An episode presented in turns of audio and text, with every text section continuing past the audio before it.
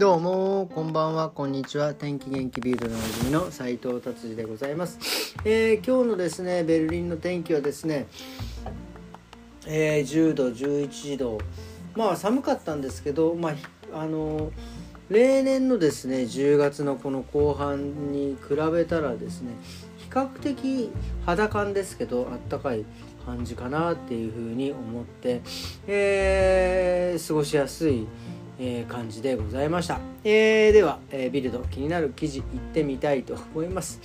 もうねいきなりすげえ笑ったんですけどこれは、えアトランタアメリカのお話なんですけどなんか、え家を壊してほしいと解体したしてしてほしいという人がいてまあ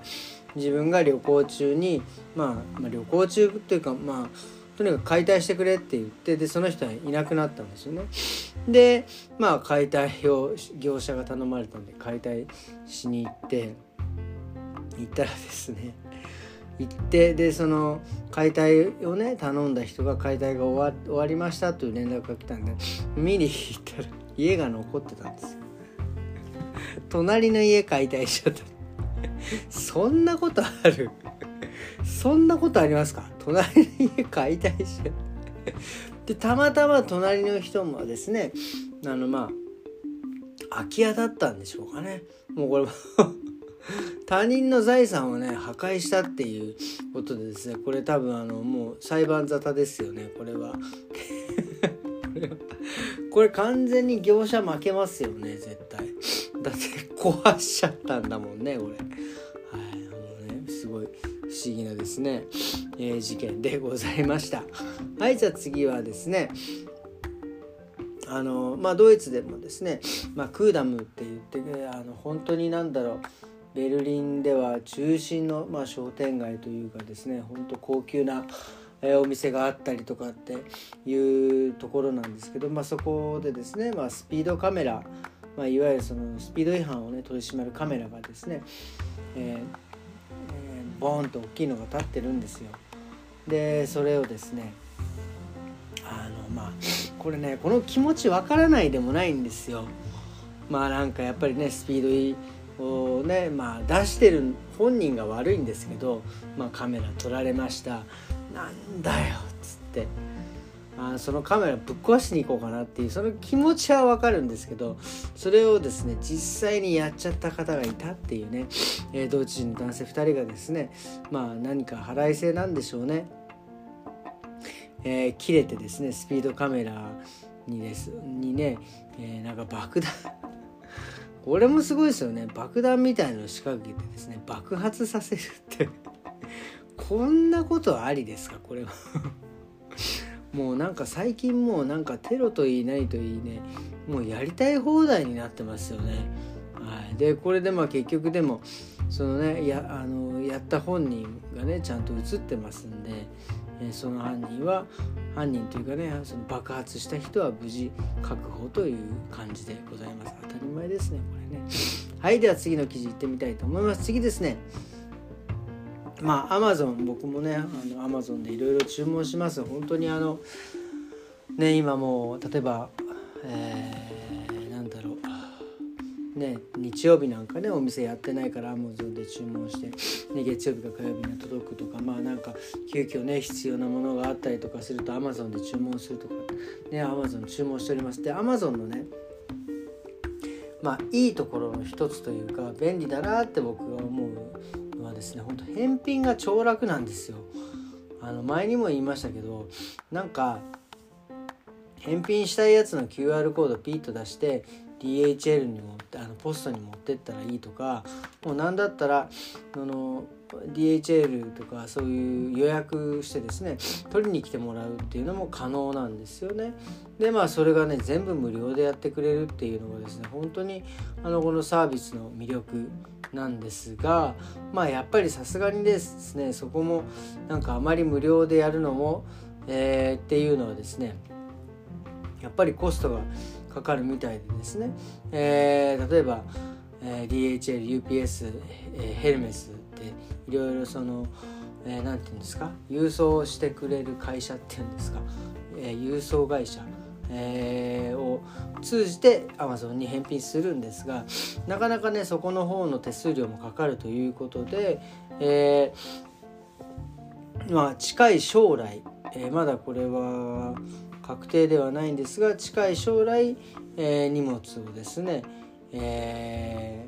ー、業者さんに渡して返す場合は、まあ、何ユーロとかっていうふうにかかるみたいですね。まあなんかえその指定されたところだとなんかただでまだ、えー、返せるみたいなんですけどまあなんかそうでない会社、えー、を使うとですね、まあ、料金を取られるというような記事でございます。まあこれ多分もう実施されてんのかな？なんかそういうような、え、感じでございますね。はいということですね今日はですねえー、こんな感じでビルド終わりにしたいと思います。今日はですねもう実はえー、子供たちがですね、えー、秋休みでなので、まあ、僕もですね、まあ、ちょっと久々に、お休みをいただいて今週前半、え、3日間と来週を2日ぐらいお休みねいただいてですねで今日はですねあの久々にあの、まあ、うちの奥様とですねあのコンサートに行ってきました。まあコンサートってあのクラシックとかでは本当ないんですけどクラシックねあの寝てしまうんでね多分あのあんまり聞きに行かないんですけど本当ベルリン来てね一回もベルリンフィルに行ってないっていう本当ふと不届き者ですよね。もうぜひですねベルリンに来たらですねベルリンフィルに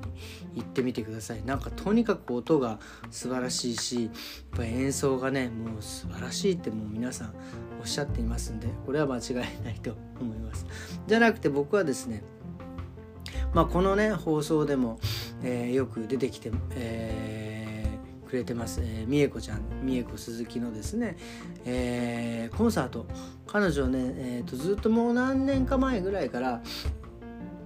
3人でコラボしてですねまあ何て言うんですか。まあ彼女はまあその DJ でで、えー、もう一人の人がトランペットででもう一人の人がですねそのなんかピアノの中を中の線だけを使って電子音楽を出すというような感じの、まあ、いわゆる3人のですね、えー、演奏者のですね掛け合いっていう、まあ、電子音でですね掛け合いをするというコンサート。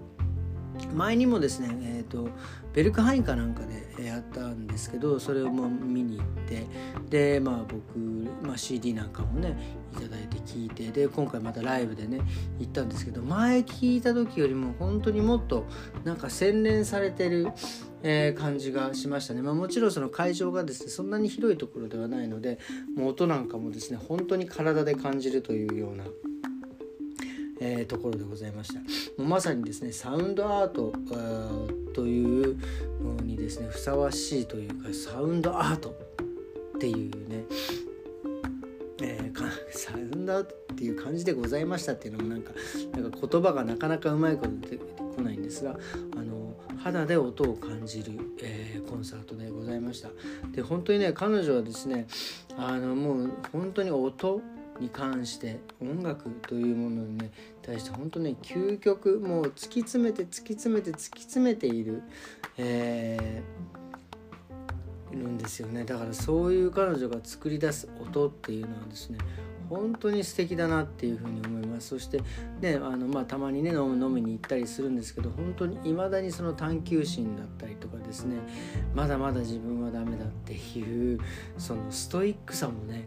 いや心打たれますね。本当に見習わなければいけないところだと本当に思います。